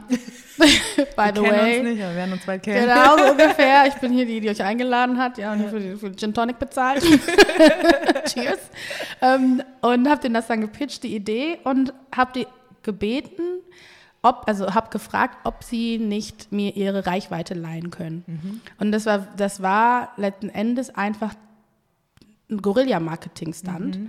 Ähm, und ich habe das quasi, ich habe das so erklärt, dass ich habe keine Reichweite, aber ich habe eine Idee, ich habe die Skills, ich weiß, ich kann das umsetzen und ich weiß, ihr braucht Spaces und Leute, die euch besser positionieren. Und wenn ihr mir eure Reichweite ausleiht, kann ich das auf jeden Fall für euch machen und ich verspreche euch, ihr werdet alle besser bezahlt, als ihr jetzt bezahlt werdet. Es war ein großer Promise, aber ich wusste, ich kann das, ich krieg das hin, wenn die das für mich machen. Wie war das in deinem Kopf? So kurze Zwischenfrage. Mhm. Ja. Wie hast du in deinem Kopf bestätigt, dass du es kannst? dass ich das kann, Ja. weil ich das System verstanden habe. Also aus damals aus meiner Sicht, also Ja. habe ich auch, aus meiner Sicht habe ich das System einfach gut verstanden. Ich habe observiert, ich habe viele Gespräche geführt. Heute nennt man das halt Market Research. Ne? Also hieß, hieß schon immer so, aber ich wusste nicht, dass es so heißt. Let's be real. Aber es war so, ich habe viel Marktrecherche gemacht Ja. ähm, und wusste einfach nicht, dass ich das mache. Ich habe viel observiert, ich habe viele Fragen gestellt. Ich saß in so vielen Räumen drin wie so eine Fly on the Wall und habe die Gespräche mitgehört und habe auch gehört, warum Leute sich für oder gegen Sachen entscheiden, woran die das irgendwie festmachen. Und so viel davon hatte damit zu tun, dass sie keinen Plan hatten, wie Urban Culture tatsächlich funktioniert, was irgendwie Afro-Diaspora außerhalb vom Ami-Kontext eigentlich bedeutet so. Und ähm, vor allem, wie viel Geld wer wo in was ausgibt. Das Und warum hatten die keinen ne? Plan. Genau, und warum. Und ähm, deswegen wusste ich, dass ich das kann, weil ich das weiß, ich das verstehe und ich beide Seiten, also beide Sprachen jetzt auch verstehe, ne? die zwei Boxen Ja, im Gehirn. voll. ähm, und ich wusste so, okay, ich kann auf jeden Fall diese Brücke sein. So, Mhm. ich check das jetzt hier, wie das funktioniert. Ja, und das habe ich denen gepitcht und die haben mir geglaubt. Die haben anscheinend auch jemanden gesucht, der das Ich mal glaube sagt, auch, ja. weißt du? Ich glaube auch, dass äh, und genau, man kann ja auch nicht alles sein für alles. Ne? Also es braucht irgendwie jemanden, der vermittelt, es braucht jemanden, der irgendwie äh, äh, Content macht, es braucht jemanden, der Produktion machen kann. So, das kann, du kannst nicht alles in einem sein. Und ich glaube, die, ähm, diese 80 Influencer hatten sich auf jeden Fall gesehen nach jemandem oder nach jemandem, der die, die gut repräsentiert und äh, irgendwie für sich für sie einsetzt. Weil alleine zu sagen, ich mache das nicht, ich weiß, dass Person XY dreimal mehr kriegt als ich, warum kriege ich weniger, hast du halt immer die Angst, dass du geblackballt wirst. Ne? Also es ist immer so dieses, sei doch froh, dass Ja, du mit dabei sein kannst. So. Dabei wirst du eigentlich total so, äh, wenn man das, ja, unterschätzt, unterwertet, unterwert verkauft oder, ne? Ja. Und ich glaube, als ich denen das gepitcht habe, habe ich denen das halt auch so deutlich gesagt, dass ich weiß, dass ihr weniger kriegt. Ich weiß, ihr findet das scheiße. Ich weiß das alles. Ja. Ähm, und wenn wir das machen, dann halt äh, kann ich euch versprechen, dass das auf jeden Fall besser wird. Und genau, dann haben die das gemacht. Wir sind sofort viral gegangen. Es war dann überall so, what the hell is this Curlcon? Ja, ja. Ähm, und Curlcon hat nicht existiert. Ja, das war eigentlich immer noch die Idee. Aber mit diesem Buzz, mit dieser, ich sag mal, mit dieser Cloud, äh, mit diesem Momentum bin ich dann zu Brands gegangen und habe dann gepitcht. Mhm, Weil ich dann, ich hatte Zahlen, ich konnte zeigen, guck mal, äh, 2,1 Millionen oder so Impressions. Ähm, das ist alles im deutschsprachigen Raum und das sind in der Regel alles schwarze Black and Brown People, überwiegend schwarze Menschen. Es gibt richtig viele schwarze Menschen, auch wenn ihr die Zahlen nicht seht. So. Ähm, und die konsumieren bla bla bla bla. Und äh, ja, so war das. So, haben, so habe ich aus drei, so in drei Monaten aus 350.000 gemacht. Du hast in drei Monaten 350.000 gemacht. Aus drei, in drei Monaten 50.000 gemacht. Ah, aus okay. 300. Ah, okay, okay, okay. Also die 300 Euro, die ich quasi da Ja. investiert habe, Hattest du 50. habe ich zu 50 gemacht. Genau. Und damit konnte ich dann die erste Curlcon produzieren. Nice. Ja. Wann war die? Die war im äh, September 2019. Okay, ist gar nicht so. Genau. Es hat ungefähr acht Monate Ja. gedauert, ja. Krass. Das also von Also Respekt für das, ja, für diesen. Ja. für diesen Mut, den du da hattest. Also ich weiß, Mut klingt immer so, oh, mu- weißt du, aber du weißt, wie ich es meine, Mhm. Ja, so, dass du einfach dich getraut hast, zu dir zu stehen einfach. Mhm. Und das dann in die Welt zu posaunen, weil ähm, kommt schon viel Angst hoch, wenn man sowas Voll. machen Vor allem, will. wenn, wenn du ein Versprechen machst, Mhm. jetzt musst du das Versprechen einhalten. Und ich bin auch wirklich der festen Überzeugung, dass das, was mich in meiner Reise oder Karriere oder wie man das bezeichnen will, am stärksten trägt bis heute, ist, dass ich mein Wort halte. Ich verspreche nicht, ich verspreche nicht Sachen, von denen ich nicht weiß, dass ich einhalten kann. Ähm, und wenn ich was verspreche, tue ich auch alles, um das ein Versprechen einzuhalten. Und ich glaube, das resoniert mit Menschen. Ja, das spricht Ähm, sich auch rum. Genau, ja. Voll. Wie findest du, ähm, oder anders gefragt, ich habe immer das Gefühl, Mhm. dass die ähm, Black People Zielgruppe in Deutschland Mhm. so unbeachtet ist, beziehungsweise man kaum irgendwie weiß, wie konsumieren sie, was ist wichtig für sie, etc. Aha. Woran liegt das? Das Stimmt liegt das überhaupt? Also das ist mein Gefühl. Ja, ja. Also das Nichtwissen stimmt. Ähm, und das liegt daran, dass es keine Daten gibt. Also wenn du jetzt nach England guckst oder in die USA guckst, die erheben Daten basierend auf Demografien. Das heißt, ähm, sagen wir mal, es wird ein Survey gemacht und dann werden Latinx-Leute gefragt, so was ist Regeleinkommen, äh, wo gehen sie einkaufen, ähm, äh, was konsumieren, was essen sie, bla bla. Und dann hast du wirklich sehr, sehr gute Statistiken und Data ähm, und weißt ganz genau, okay, wie die Latinx-Community sich verhält oder wie die Schwarz-Community sich verhält oder die Asian American Community sich verhält. Dasselbe auch ähm, in England. Und in Deutschland passiert das nicht. Und das liegt daran, dass ähm, nach dem Holocaust, weil, ähm, you know, this um, motherfucker named Adolf, ähm, hat ja, hat äh, äh, die jüdische Community basierend auf solcher Daten aufgesucht. Ne? Und basierend auf diese Daten konnte er herausfinden, wo wer lebt ähm, und die dann äh, äh, versuchen, äh, komplett zu, äh, im Genozid zu, quasi zu eliminieren oder auszurotten, wie auch immer. Ähm, und deswegen hat dann ich, äh, deutsches Government äh, gesagt, wir werden das nie wieder machen. Wir werden niemals Daten erheben, basierend auf irgendwie ethnische Herkunft oder irgendwie cu- cultural context oder sowas. Ähm, und es war, es, es war gut gemeint, aber wirtschaftlich ist es halt ein richtiger Fail, weil du einfach keine Demografien wirklich äh, darstellen kannst, numerisch, oder deren Konsumverhalten oder sowas, um in irgendeiner Form eine, eine Marke oder eine Brand oder eben einen Investor zu überzeugen, in irgendwelche Niche-Marken oder Niche-Bereiche äh, zu investieren. Das braucht halt einen riesen Aufwand. Und äh, dementsprechend musste ich mit Curl erstmal die Daten produzieren. Das war halt, da, das habe ich zuerst auch nicht gewusst. So, ne? Also ich wusste, okay, ich mache das jetzt und dann, dann peu à peu siehst du dann so die Hürden Ja. und dann realisierst du, oh Gott, ich muss noch die Daten machen. Oh Gott, ich muss noch das machen. Ich muss noch das beweisen. Ja, ja. Ähm, aber ja, in Hindsight ist es jetzt ist es cool, weil äh, ich natürlich viel pioniert habe oder pionieren durfte. Aber damals war es äh, einfach anstrengend. Wie hast du die Daten erhoben? Ähm, wir haben über, also dadurch, dass die CurlCon digital ähm, die Tickets gebucht wurden, haben wir einfach Surveys gemacht. Also jeder, der ein Ticket gekauft hat, hat ein Survey auch ausgefüllt. Und äh, darüber konnten wir dann ähm, so die, ersten, quasi die ersten Datensätze produzieren. Ähm, und dann natürlich hatte die CurlCon eigene Stände, Verkaufsstände für Kosmetik. Und dann darüber die Daten konnten wir dann auch an, äh, quasi annähernd extrapolieren. Okay, so viel geben die aus für Haare, so viel für das, für das. Und haben das dann quasi ähm, angenähert an den Daten, die sowieso schon existiert haben in Amerika. Also wir wussten ja schon, dass irgendwie schwarze Frauen dreimal mehr ausgeben für Haare zum Beispiel. Ähm, Super wichtige Zahl. Genau. Ne? Ja. Und äh, ist das auch so in Deutschland? Ja, offensichtlich. Ja. Das heißt, äh, ein, also ein Shampoo, das irgendwie jetzt, sagen wir mal, eine Frau mit glatten Haaren irgendwie für die, keine Ahnung, vier Wochen reicht oder drei Wochen reicht, ähm, wäre dann für eine schwarze Person ungefähr eine Woche, weil sie viel, viel mehr Shampoo braucht oder viel, viel mehr einfach ein höheres Volumen an Conditioner braucht, Ja. weil lockige Haare mehr Feuchtigkeit peu à peu Ja. brauchen.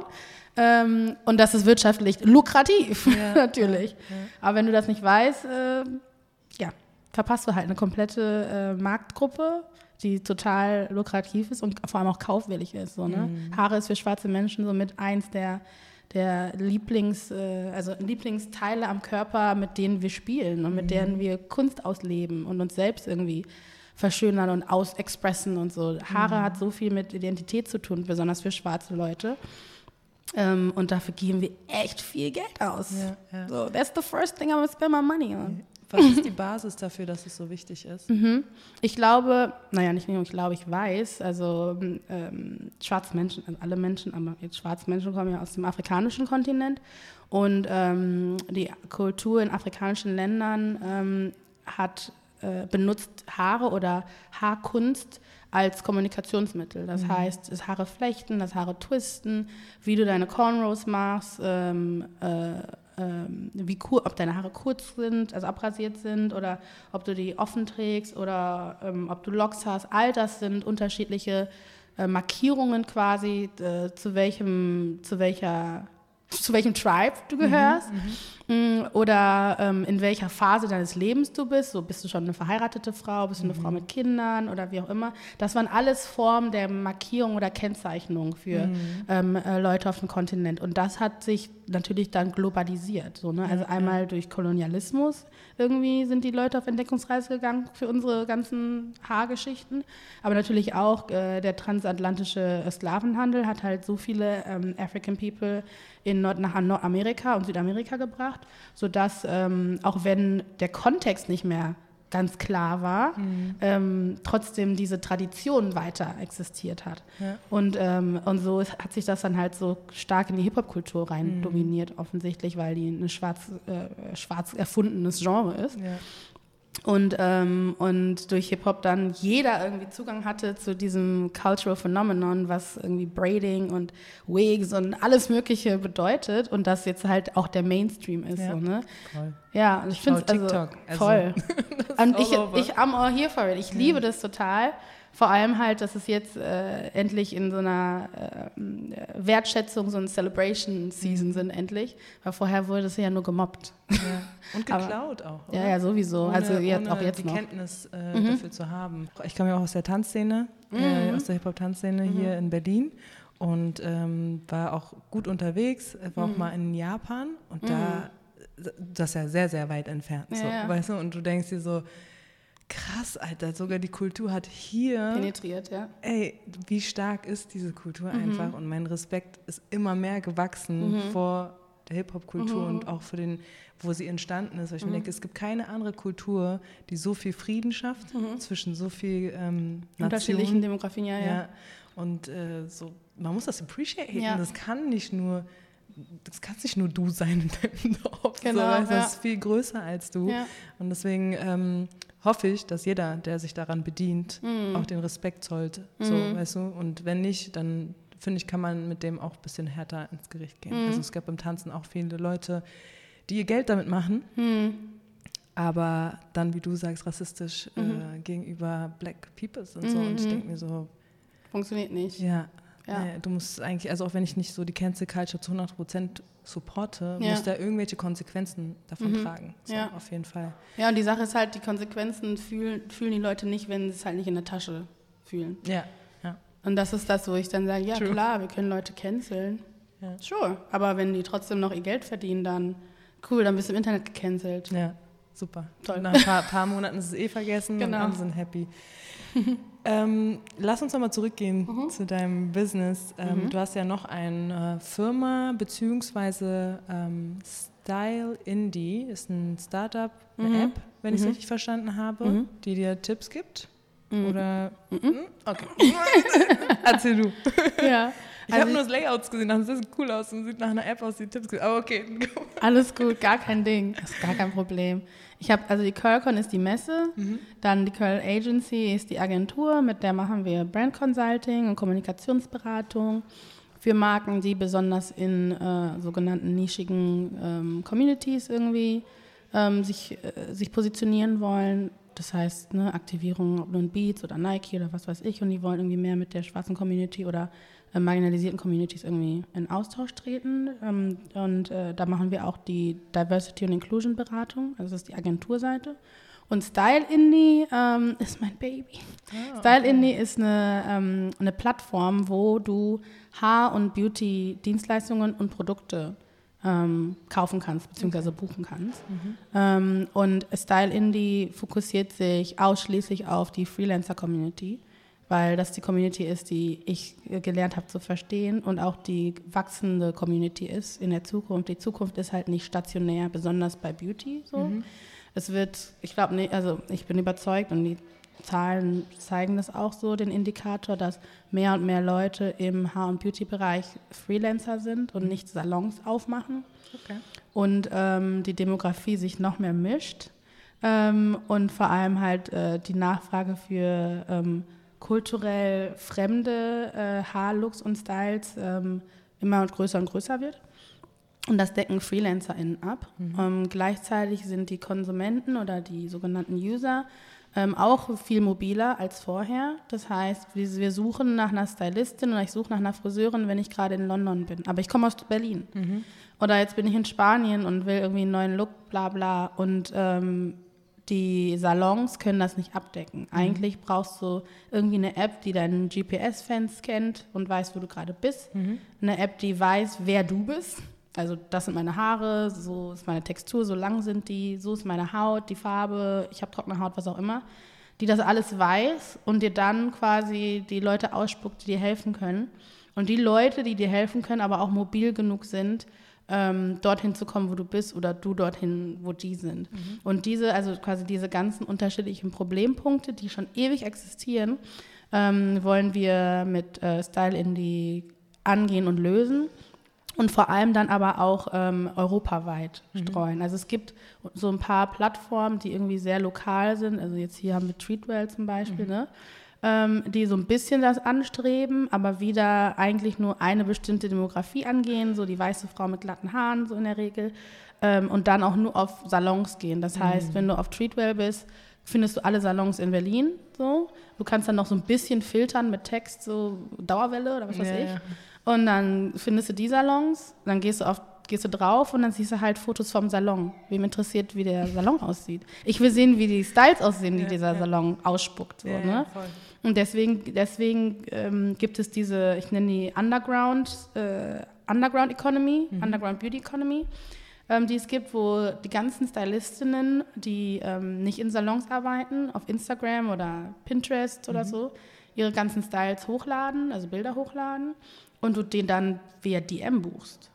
So, und dann, dann kommen nämlich die ganzen Probleme. So, ne? Also okay, du machst über DM einen Termin, also aus der Listensicht. Ja, ne? Okay, jetzt kommt eine DM, die will einen Termin haben. So, jetzt muss ich irgendwie selber in meinem Kalender finden und dann muss ich ihr selber schreiben, den Termin bestätigen. Wie werde ich jetzt bezahlt? Äh, okay, Anzahlung über PayPal oder keine Ahnung. Und ich muss dann aber auch irgendwie meine Steuern machen und alles ist all over the place. Ja. Und, ähm, und was ist, wenn die Person nicht kommt? Wenn die dann nicht kommt, habe ich den Termin geblockt und krieg mein Geld nicht. Hm, Ja. Alles scheiße. Und andersrum aus äh, äh, Consumer-Sicht oder als, aus Kundensicht ist es halt dasselbe Problem. Ich gehe irgendwo hin auf Instagram, auf Pinterest, ich sehe ein Foto und bin so, boah, genau so will ich das haben, genau so. Klickst dann drauf und guckst, wer das gemacht hat. Vielleicht ist es wirklich die Stylistin, oder vielleicht ist es auch einfach nur ein Fotograf. So, ne? Aber vielleicht ist es die Stylistin, so dann schreibst du ihr eine DM ähm, und die sagt dann, ja, ich bin aber in Spanien und du bist in, keine Ahnung, Portugal. Ja. I don't know. Oder sie sagt, okay, klar, mache ich, ich kann den Style machen, aber der Termin ist erst in, ich kann erst in vier Wochen. Oder ich kann dir den Style machen, aber muss eine Anzahlung machen erst, weil ich habe die Erfahrung gemacht, dass Leute nicht aufkreuzen. So. Ja, also ja, wirklich erst eine Anzahlung. Machst dir die Anzahlung über PayPal, sagen wir mal, zahlst sie das und, ähm, und dann gehst du dahin und sie kreuzt nicht auf. kann alles passieren, ja, ne? ja, voll. Ähm, und dann äh, hast du die Anzahlung gemacht, wie kriegst du das jetzt zurück? Weil du solltest mit Friends and Family zahlen. Mhm. Und dein Geld ist weg. Und ich kenne so viele solcher Stories, weil Mhm. ich kenne so viele Stories, weil alle das in irgendeiner Form probieren, weil jeder versucht irgendwie das, äh, das möglich zu machen. Ne? Ich, will, ich, will, ich will mehr Looks, ich will mehr Zugang, ähm, ich will switchen, ich will eine Wig, ich kann selber keine Wigs machen, bla bla bla. Ähm, und dann auf einmal sitzt im Flieger nach London, um irgendwie das zu machen. Ich, kenn- ich habe so viele Freundinnen, die nach London fliegen, regelmäßig nur um ihre Haare zu machen. Krass. Was für ein Aufwand. Crazy. Ja, und So. Zeit auch. Also jetzt mal neben Geld. Ja, Krass. oder ich, also ich selber hatte zwei Situationen, wo einmal die Friseurin nicht aufgetaucht ist und beim anderen Mal war das, äh, war die Adresse, wo ich dann angekommen bin, war das so ein, war das eine sehr hood hood, it was like in the hood. und ich war so, ah, sure, bin ich einmal safe hier? Und dann äh, habe ich den Termin nicht gemacht und bin wieder zurückgefahren. Oh, okay. Aber all diese Sachen ähm, Passieren, ne? passieren und müssen quasi gelöst werden. Und es ist, und nochmal, das ist, das Problem ist jetzt nicht, dass diese Sachen passieren, sondern das Problem ist, dass es keine Infrastruktur gibt, um das alles zu managen und zu koordinieren. Ja. Und Style Indie baut diese Infrastruktur dafür. Okay, nice. Äh, ist die schon durch? Nee, wir sind in, Okay. äh, wir bauen jetzt für Beta.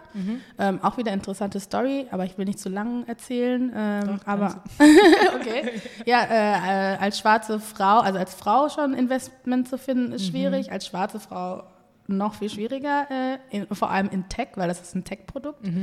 Ähm, und dementsprechend äh, habe ich bis heute keinen Investor gefunden. Ähm, und deswegen bootstrappen wir wieder. So wie ich äh, Curl gebootstrapped habe, bootstrappe ich auch Style Indie gerade. Und deswegen ist das immer so ein bisschen slow. Du, du machst da ein bisschen, dann machst du das, den Teil, den Teil, den Teil. Aber wir kommen jetzt näher dran. Ich hoffe, dass wir zum, ähm, zum Januar die Beta dann gema gemacht haben. Und dann gehe ich nochmal auf Investorenrunde.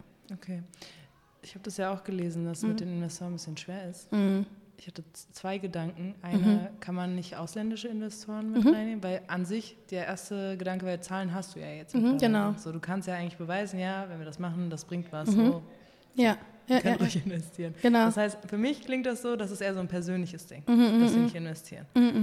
Wie ist es im Ausland? Gibt's, sind die ein bisschen offener, was das angeht? Mhm. Ja, in den USA auf jeden Fall. Okay. Ich hatte, ähm, ich hatte, ich war nicht so offen für USA-Investitionen, weil ich dann ähm, die Firma in den USA gründen muss, Ah, weil USA-Investoren eher selten nach Europa investieren, einfach wegen dem ganzen Paperwork. It's Mhm. Okay. just very anstrengend. Ja, ja, ja. Ähm, das, und ich hatte zu dem Zeitpunkt noch so, ich war noch sehr darauf so verharrt oder habe beharrt, dass ich eine schwarze deutsche Gründerin bin. Und ich schreibe schwarze deutsche Geschichte. Alles, was ich mache, mache ich für meine schwarzen deutschen Kids hier so, ne? Ähm, und äh, ich, ich, ich will beweisen, dass es in Deutschland auch geht. Und das war, das hat mich irgendwie sehr, sehr, sehr irgendwie gehalten oder festgehalten. Aber jetzt denke ich mir einfach nur so, wo auch immer das Geld herkommt, I'm take it. Ich baue es trotzdem in Deutschland. Ja, ja. Ähm, aber es wird, es, es, es, es, es, ich muss mehr an den äh, Progress denken als an diese perfekte, feine Narrative, die ich in meinem Kopf irgendwie habe. Ja. Und das kommt halt auch mit Reife. Ne? Also da musst du auch ein bisschen, ein bisschen Business gemacht haben. Also Curl hat mir auf jeden Fall mehr gezeigt, dass nicht alles wird die perfekte Story sein, so wie ich sie gerne hätte, so wie sie in den Büchern dann stehen soll. Ja, ja. Aber es wird eine schöne Story sein Ja, trotzdem. ja. Ich bin gespannt, wann denkst du, könntet ihr launchen? Mhm. Ja, im Januar. Also, Also, okay, das Ziel ist, dass wir im Januar für Beta launchen, auch in Berlin. Ähm, und dann mit der Beta dann pitchen gehen in den USA, genau. Okay, das heißt, da müssten sich wahrscheinlich auch Stylisten anmelden, Genau. die Kunden anmelden. Das heißt, es Genau. entstehen verschiedene Portfolios und dann kann man Genau. Und das passiert, das passiert ja schon. Also wir haben die Landingpage. Also Ich habe zwar noch nicht viel ähm, AdWork gemacht, äh, Werbung gemacht dafür, aber dadurch, dass wir halt die Curlcon haben, haben wir eine Demografie, die total schnell resonated und wir haben schon richtig, richtig, richtig viele Subscribers für die App.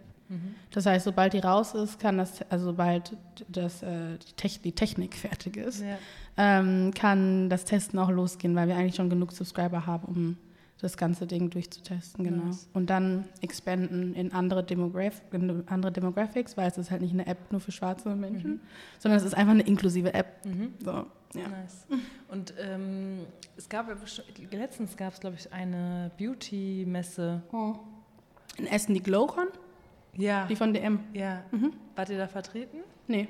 Wer, ist, wer sind wir? Wir haben ja kein Beauty-Produkt. Ja, schon, aber so in, in so einer Messe sind ja nicht nur Produkte, oder? Also Mhm. ich kenne das so von anderen Messen, da gibt es natürlich die Main-Produkte, aber du hast auch ähm, Informationsstände, sag ich jetzt Ja, ja, mal. mhm. Da würdet ihr ja eigentlich auch reinpassen. Nee, Wurde dir nicht gefragt? wir wurden nicht gefragt, aber wir sind ja auch so ein bisschen der Mittelfinger für die GlowCon. Ah, Also die Curlcon existiert ja, weil die GlowCon uns Ah, nicht anspricht. okay, Das okay. heißt, Stimmt, ähm, beides sind ja Messen, ja, sorry, my bad. genau, Aber- also es ist jetzt nicht so, dass es eine Competition ist, weil die GlowCon hat eine, äh, macht viel, viel größere Zahlen. Mhm. Ähm, aber es, ich hatte auf jeden Fall Gespräche mit denen Mhm. schon mal. Und ähm, die waren nicht interessiert. Und das war auch okay. Und jetzt gibt es die Curlcon und vielleicht sind sie später interessiert. But now Okay. it's a little late. Ja, ich finde es äh, nicht okay, dass ihr nicht interessiert seid, falls einer von euch zuhört. Weil ich finde auch, du meinst ja ein Rossmann oder DM, egal wo, ne? oder Müller, whatever, um alle Ja. hier zu nennen und kein Bashing zu betreiben. Ja, ja. Es ist wirklich so, dass die Produkte nicht vielfältig sind, Ja. Leute. So, bitte, checkt eure Regale. So, Ja. what the fuck? Voll. Ich kenne ein Produkt, was für Curls ist, ist Can Cantu, genau. Ja. Und die sind auch in den Regalen, weil Cantu unsere Agenturkunde ist. Also musst dir vorstellen, Rossmann ist ein, äh, Rossmann ist ein Agentur, also Beratungskunde Ja. bei uns. Ja. Und wir haben Rossmann darauf beraten, dass die diverser sich aufstellen müssen. Die hatten Cantu schon im Sortiment, aber in ähm, ganz kleiner Stückzahl und nur in ganz wenigen Geschäften. Und ähm, die Beratung äh, spielt dann darauf aus, dass sie das deutschlandweit machen, in alle Geschäfte Kanto reinmachen und auch die Produktpalette ein bisschen erweitern. Natürlich, also voll viel Gerede, aber egal. Retail musst du natürlich immer gucken, so Regalplatz und Preis vom Produkt. Und dann musst du gucken, was für eine Art von Geschäft das ist. Ne? Also Rossmann ist nicht Douglas. Douglas hat höherpreisige Kosmetikprodukte als ein Rossmann. Ne? Rossmann ist ja so the most affordable, sage Ja, ich mal. ja. Das heißt, wenn jetzt ein Haarprodukt ist und wir haben ja schon verstanden, Menschen mit lockigen Haaren zahlen dreimal mehr. Die Produkte kosten auch in der Regel zwei bis dreimal mehr. Ähm, wenn das jetzt im Rossmann steht, neben Shampoos, die 98 Cent kosten und Kanto kostet, glaube ich, 4, 5, 6 Euro oder so, dann ist das so das höchste der Gefühle, was Rossmann eigentlich mit in die Kat ins Category reinnehmen kann, weil das eigentlich gegen deren äh, äh, äh, Geschäftsmodell Modell, ist, so ein ja, bisschen. Ne? Also das muss man irgendwie auch mitdenken. Aber die hatten halt Cantu schon drinne, also haben wir dann ähm, Empfehlung ausgesprochen und irgendwie ein bisschen strategisch gesprochen, dass sie Cantu ausweiten, ähm, sodass Cantu für jeden einfach erreichbar ist im Geschäft und auch nicht nur online, weil das ist auch, das machen auch viele gerne und sagen, ja, gibt's doch aber halt online. online, so. Ja. Ja, aber ich finde auch bei Make-up und so ist es halt nicht gegeben. Ne? Genau. Also, und man kann ja nicht davon ausgehen, dass eine, keine Ahnung, 15-, 16-jährige Mhm. Jugendliche bei Douglas sich das kaufen. Es muss auch affordable Products äh, Genau. für, das, Ja. Mhm. äh, für diese Zielgruppe geben. Und die existiert ja. Und das, Genau. ich glaube, das ist das, was mich meistens stört, dass man so tut, als wenn es diese Zielgruppe gar nicht gibt. Gibt, genau. So, und Ja. äh, die, alles Mainstream ist alles weiß. Mhm, so. Das genau. ist nicht so. Ja. Die meisten, die die Kultur hier prägen, die Mhm. wir cool finden, sei es Hip-Hop oder Styling, Mhm. Fashion, ist, sind Migra oder ne, POCs, Ja. BIPOC. BPOCs, ja, ja, BIPOC, ja, ja. Ja, total. Und vor allem halt auch der Gedanke, dass, also ich denke mir immer, die Lösung mit Online funktioniert in vielen Kontexten, aber Mhm. nicht bei Beauty. Weil Beauty sind Sachen, die du anfassen musst, du musst die riechen, du musst die auf deiner Haut machen und gucken, wie deine Haut reagiert. Und besonders beim Make-up musst du halt die Farbe testen Ja, ja. auf deiner Haut. So. Und das funktioniert online nicht. Ja klar, wir entwickeln mehr AI und Kamera, bla bla bla, aber es ist immer noch nicht so on point, wie wenn du es wirklich dir selbst aufs Gesicht aufträgst oder den Ja. Lippenstift selber aufträgst.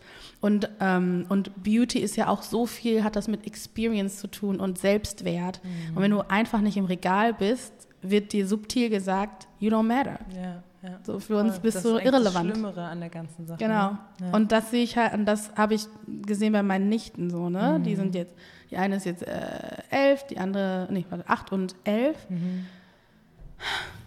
Einfach nur richtig, darf ich sagen, kopfig?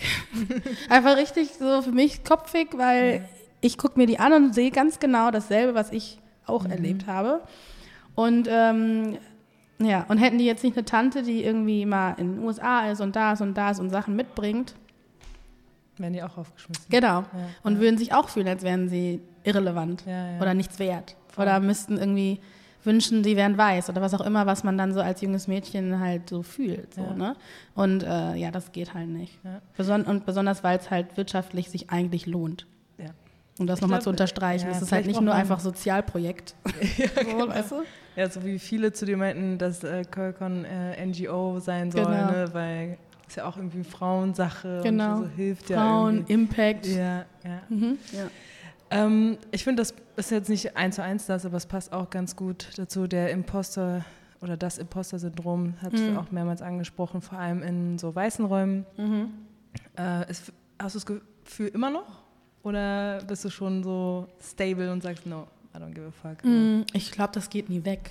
Ja. Ja, also ich glaube, ich muss so ähm, immer wieder so ein Re immer wieder refreshen. Mhm.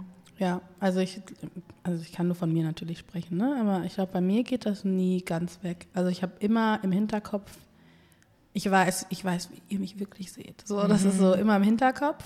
Ähm, und das kann, das, wenn man will, kann das irgendwie negativ ausschlagen, dann bist du halt paranoid. Also das, da bin ich jetzt nicht. Aber ich bin sehr bewusst. Also mir ist sehr bewusst, dass ähm, ich auch in manchen Räumen, in denen ich bin, nicht gewünscht bin und die einfach nur keine Wahl haben. So, ne? Das ist mir schon sehr, sehr, sehr bewusst. Und ähm, deswegen habe ich mich auch relativ schnell befreit von diesem Idealismus, dass ähm, alles an Veränderungen passiert, weil Leute auch wirklich in ihrem Herzen sich verändert haben. So, ne? Also mein, ich sage auch immer, dass manche Leute finden es doof, aber ich sage immer zu meinen Kunden, mein Ziel ist, mein Ziel ist nicht, dass ich alle eure Herzen berühre und eure Herzen verändere. Mein Ziel ist, dass ihr ich, euer Verhalten verändere, weil euer Verhalten ist das, was bei mir ankommt oder ja. bei den Communities ankommt. So euer, was in eurem Herz steckt, kommt nicht wirklich bei mir an. Vielleicht motiviert das dein Verhalten, aber im Endeffekt messe ich mess, bemesse ich euch an eurem Verhalten, nicht an, wie, wie ihr es gemeint habt. So. Und ähm, dementsprechend äh, ist das auch das, worauf ich mich konzentriere. Verhalten, Verhalten ändern, Sortiment ändern, weil das sind Sachen, die ich messen kann, Ja. die ich anfassen kann.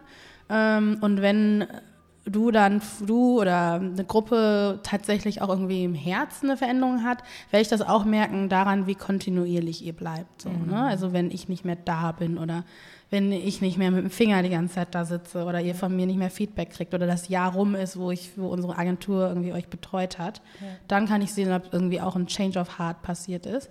Aber mein Fokus ist es Change of Behavior. Immer. Bist du nicht irgendwann müde?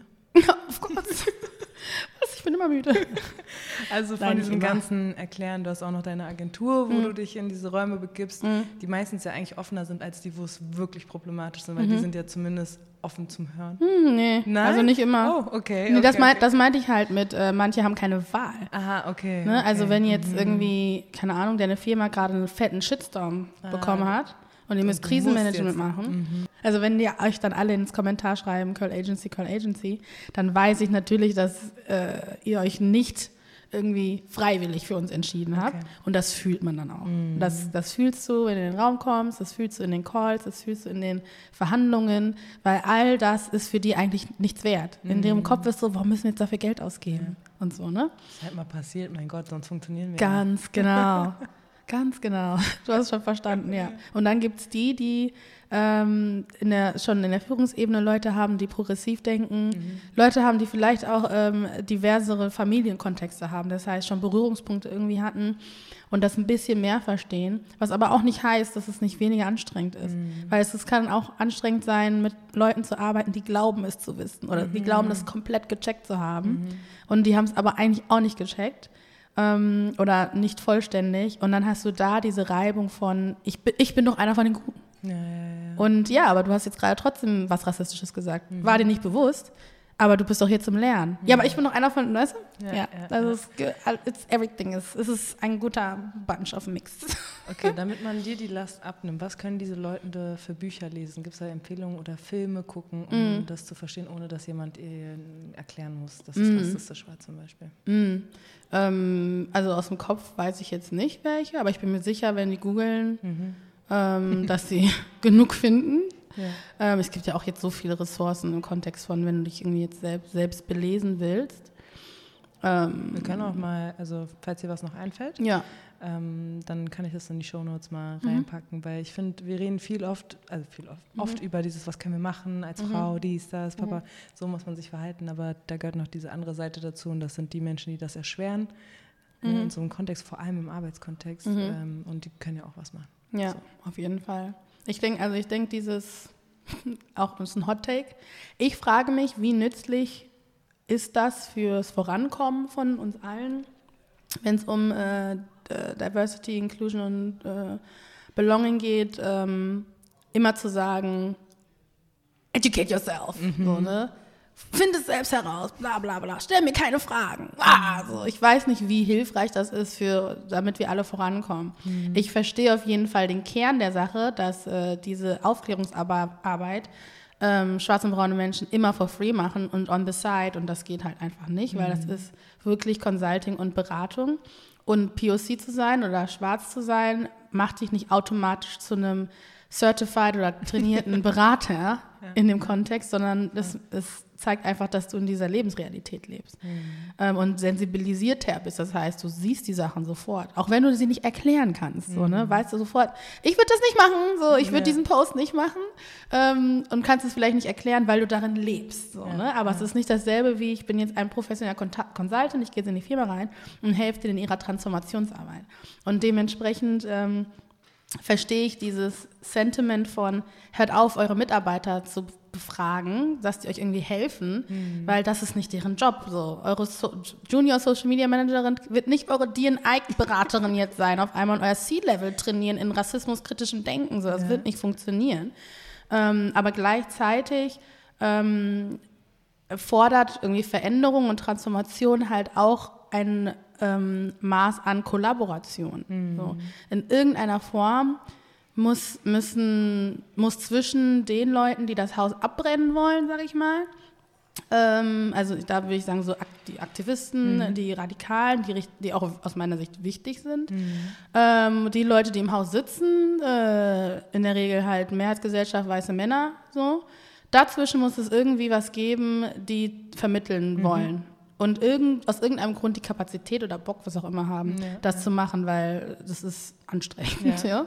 Und, ähm, und da sehe ich mich. So. Also ich sehe ich sehe mich selber nicht als die, die das alles niederbrennt ähm, und dann von neu bauen will, weil ich glaube, das nicht die Lösung ist. Und in ganz, ganz wenigen Sachen denke ich schon, alles ja, niederbringen. Ich auch selbst sagen, so ein paar Momente. Ein paar Sachen ja, müssen ja. einfach just Ja. get rid of it.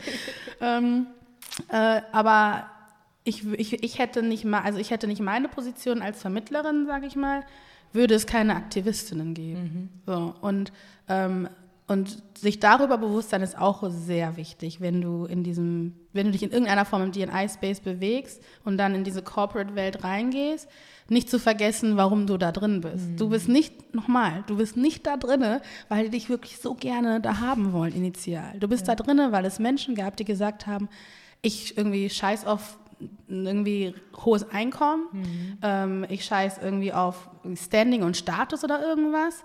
Ich lebe jetzt hier für meine Mission und hau alles, like, ich hau alles nieder, wenn es sein muss. Diese Menschen sind diejenigen, die dich hierhin katapultieren. Ja. Das sind Aktivisten, radikale Aktivisten, die alles niederbrennen wollen. Und irgendwann wirst du auf einmal in der Situation sein, dass die Aktivisten auch dich scheiße finden. Weil du irgendwie ein bisschen Zu jetzt, soft, ne? genau, zu soft geworden bist. Und, und auf der anderen Seite wirst du merken, warte mal, scheiße, ich bin irgendwie zu nah jetzt auf der Seite ran. Ähm, oder äh, ich finde Aktivisten auf einmal nervig. Und dann musst du wirklich dich hinsetzen und dir die Frage stellen, wo bist du? Ja. Dich nochmal selber checken, ne? checken. immer wieder neu irgendwie rejustieren, weil das passiert so, so, so schnell.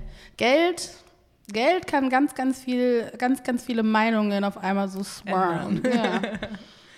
Du, ich finde, du hast so eine, ähm, so eine, so eine wenn du es erzählst, Mhm. ist es nicht, man fühlt sich nicht angegriffen oder man fühlt nicht so, man hat nicht das Gefühl, man ist zu dumm oder so, Ja. jetzt unabhängig jetzt vom Rassismus-Thema, sondern Ja. generell. ja. Und äh, es hat so ein bisschen Klick gemacht, weil ich habe auch gesehen, ihr habt ein Mentoring-Programm. Mhm. Und ähm, magst du davon erzählen? Weil ich glaube, ich weiß nicht, ob du selber auch da Mentoring betreibst. Auf jeden Fall, wenn, dann Mhm. Leute, checkt das ab. ich habe schon in unserem Talk mega viel gelernt. Deswegen äh, Oh, erzähl danke. uns gern mal, was ihr da macht. Ja, du meinst mit der Academy, ne? Ja. Ja, mit, äh, wir haben mit Curl so eine Academy gemacht, weil wir gemerkt haben, dass ähm, quasi der Nachwuchs in, der, in den Branchen, in denen wir uns bewegen, also Haar und Beauty, Lifestyle und Musik und Entertainment, das sind so die Spaces, wo wir so drin sind, viel, ähm, dass es dort auch irgendwie ein Pipeline-Problem gibt. Also nicht nur sind die Firmen nicht divers, die Firmen wissen auch nicht, wie sie die Leute finden sollen, die sie divers einstellen sollen. Und auf der anderen Seite, die Leute interessiert sind, würden sich niemals bei den Firmen bewerben, weil sie von außen schon sehen können, der Space ist nicht für mich. Ja. Ich bin hier nicht willkommen. Und äh, da, deswegen haben wir uns gedacht, okay, wir müssen irgendwie so ein, auch wieder eine Brücke machen. Und die Akademie in, like, in Essenz ist wie ein, quasi ein Bootcamp. Es geht drei Tage, unterschiedliche Industries und also unterschiedliche Termine, wo du, wenn du dich jetzt für die Musikindustrie interessierst zum Beispiel, dich anmeldest, dann bist du drei Tage in diesem Incubator und lernst wirklich von schwarzen und braunen Leuten, die in der Industrie arbeiten, wie dieses Game funktioniert. Also du willst Artist Manager sein, dann gibst du Workshops, Tracks mit richtigen, echten Artist Managern, ähm, auch internationalen Artist Managern, zum Beispiel jetzt letzte ähm, Curl Music Academy waren das die Manager von Thames. Mhm, krass. Ähm, äh, Wale Muiwa, gute Freunde von mir, die haben den Track gemacht. So, ne? Und wirklich, du kannst alles fragen, die erklären dir, wie, das, ge- wie alles geht, worauf du achten musst.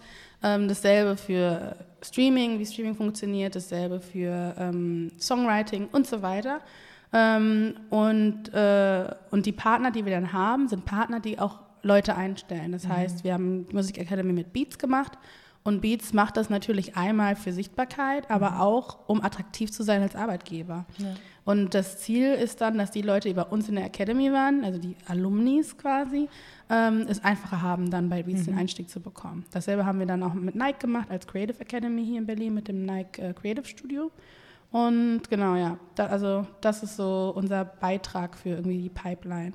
Ja, Und da kann man sich über die Website genau. bewerben. Okay. Ja, curlacademy.de. Okay, Ja. nice. Ey, ich glaube, wir könnten noch zwei, also ich könnte auf jeden Fall noch zwei Stunden mit dir reden, ähm, aber wir müssen langsam zum Ende kommen. Ja, ja. Was ist dein Ziel für dieses Jahr? Uh, Oder Ziele, kann auch mehrere kleine sein. okay, das ist einfach. Dankeschön. ähm, ich äh, fliege Ende des Monats nach Südafrika. Ähm, da ist mein Ziel, die äh, südafrikanische Kultur ähm, besser kennenzulernen, zu verstehen, vor allem das Amapiano-Genre, so vor Ort nochmal richtig zu erleben, ähm, mit meiner Freundin dort zu bonden, weil ich so, nicht so viel Zeit habe, immer meine Freundschaften zu pflegen. Also meine Freunde sind überall auf der Welt, das heißt, ich abhängen ist immer nur, wenn ich vor Ort bin im Land oder die hierher fliegen. Und deswegen versuche ich, äh, meine Urlaube oder wenn ich reise oder auch Businessreisen immer so zu planen, dass ich irgendwie in deren Nähe komme, sodass wir Quality Time haben. Und da, das ist auf, mein Ziel ist auf jeden Fall irgendwie zu, immer zu vertiefen mit meinen Freundinnen, die Beziehung zu vertiefen. Ähm, das ist ein Ziel. Und äh, mein, ich glaube, mein zweites Ziel oder ja, anderes Ziel ist, im äh, November geht es ja dann nach Ghana.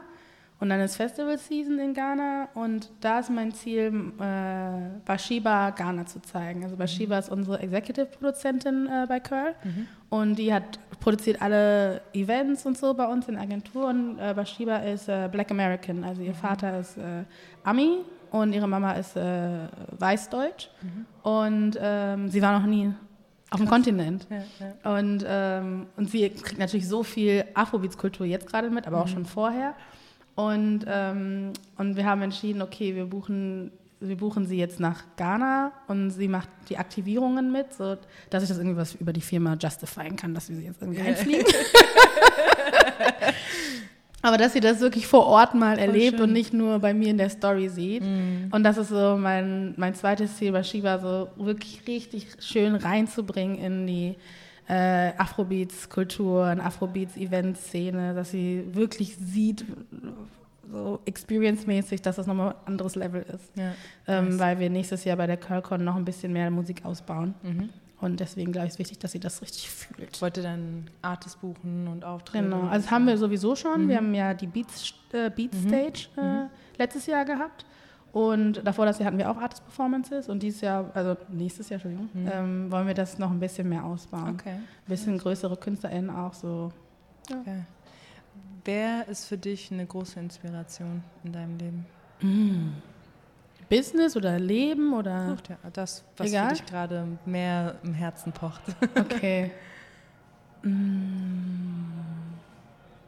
ähm, momentan ist die Person, die mich stark inspiriert, ist äh, Wale Davies ähm, ist ein guter Freund von mir, Manager von Thames, einer der Manager von Thames. Und ähm, der inspiriert mich sehr, weil ich war vor ein paar Wochen auf seiner Hochzeit. Ähm, Wale ist Nigerianer, ha- hat einen Afghanen geheiratet. Ähm, und wir waren auf der Hochzeit. Und auf der Hochzeit sind natürlich Freunde und Familie und alle sind dort. Und äh, ich kenne Wale ja nur in einem Kontext, so, ne? Also als mein Kumpel. Ähm, und er, wenn er kommt, dann kommt er nach Berlin zu besuchen, dann hängen wir hier in Berlin ab. Oder wenn ich nach London komme, dann sehe ich ihn halt in London. Aber ich kenne jetzt nicht seinen ganzen Circle, so, ne? Und wir sind jetzt erst so seit vier Jahren befreundet, richtig. Und wir telefonieren wirklich viel, so und so tiefe Gespräche und so weiter. Und als ich dann auf seiner Hochzeit war, habe ich dann gesehen, wie sein Freundeskreis aussieht. Und die sind auch von überall aus der Welt angereist, so. Ähm, also ob nun jetzt die ganzen Künstler, Thames, Ladipo, die waren natürlich auch alle da, so, aber auch andere Freunde, die er im, so im Laufe seines Lebens irgendwie äh, gesammelt hat, in Anführungszeichen. Und dann gibt es die Gespräche, oh, woher kennst du Wale, woher kennst du Wale und so. Und da, und da zu hören, wie sehr, also wie viel Liebe äh, dieser eine Mensch äh, in, also er ist jetzt 39, in, seiner, in seinen 40 Jahren jetzt ungefähr, produziert hat, ähm, hat mich krass inspiriert, weil das war dieser Raum, das, sowas habe ich noch nie erlebt. Das war ein Raum voll mit Liebe und das ist jetzt nicht so Klischee, weil es eine Hochzeit ist, sondern diese Menschen lieben Wale, so wie ich auch sage, dass ich ihn äh, liebe als äh, Freund ähm, oder Bruder oder Bro, was auch immer.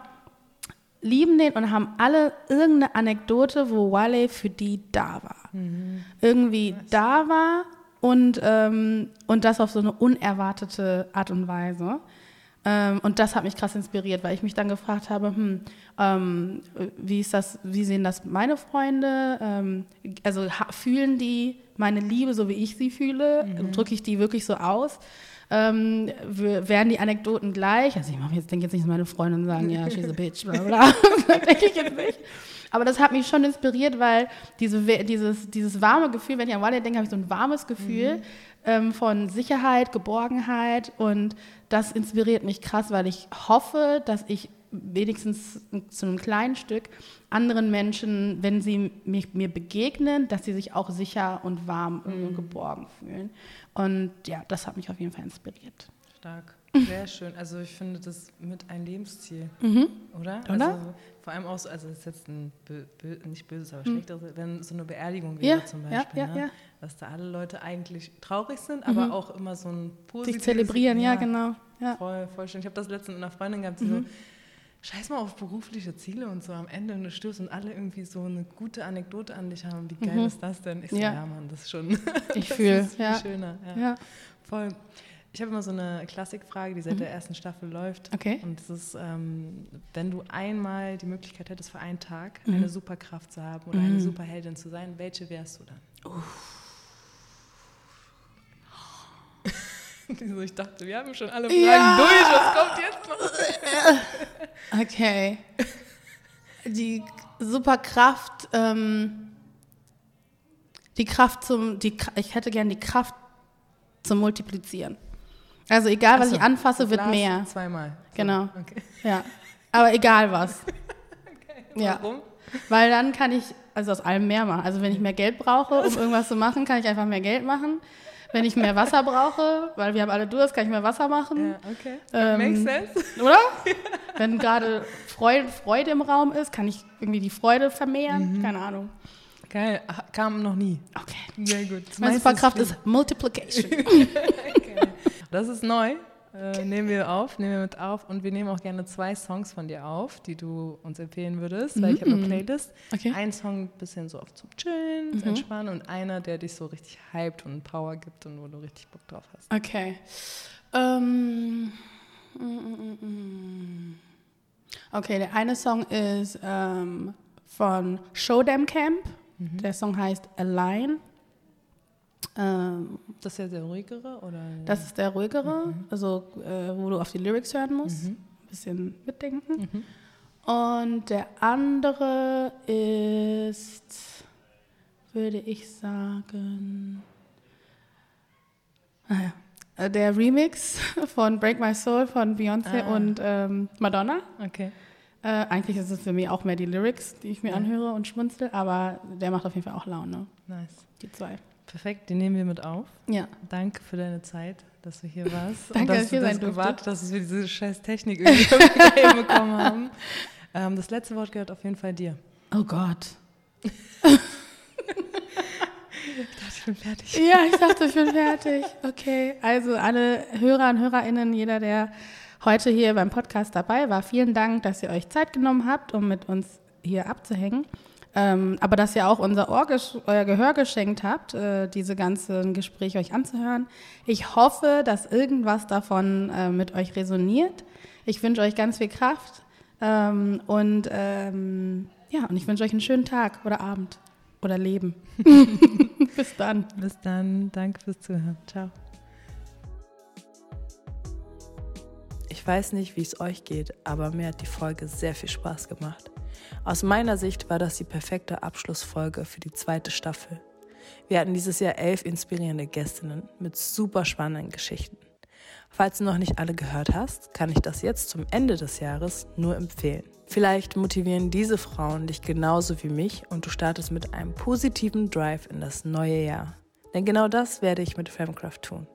Nächstes Jahr geht es weiter mit der dritten Staffel und neuen Gästinnen. Wenn ihr Vorschläge habt oder Role Models, die gehört werden müssen, dann kontaktiert mich gerne über LinkedIn oder Instagram. Bis dahin, Sharing is Caring, teilt den Podcast mit deinen Liebsten und gib mir gerne Feedback. Jetzt schon mal Happy New Year und bis bald. What's it like to be a woman?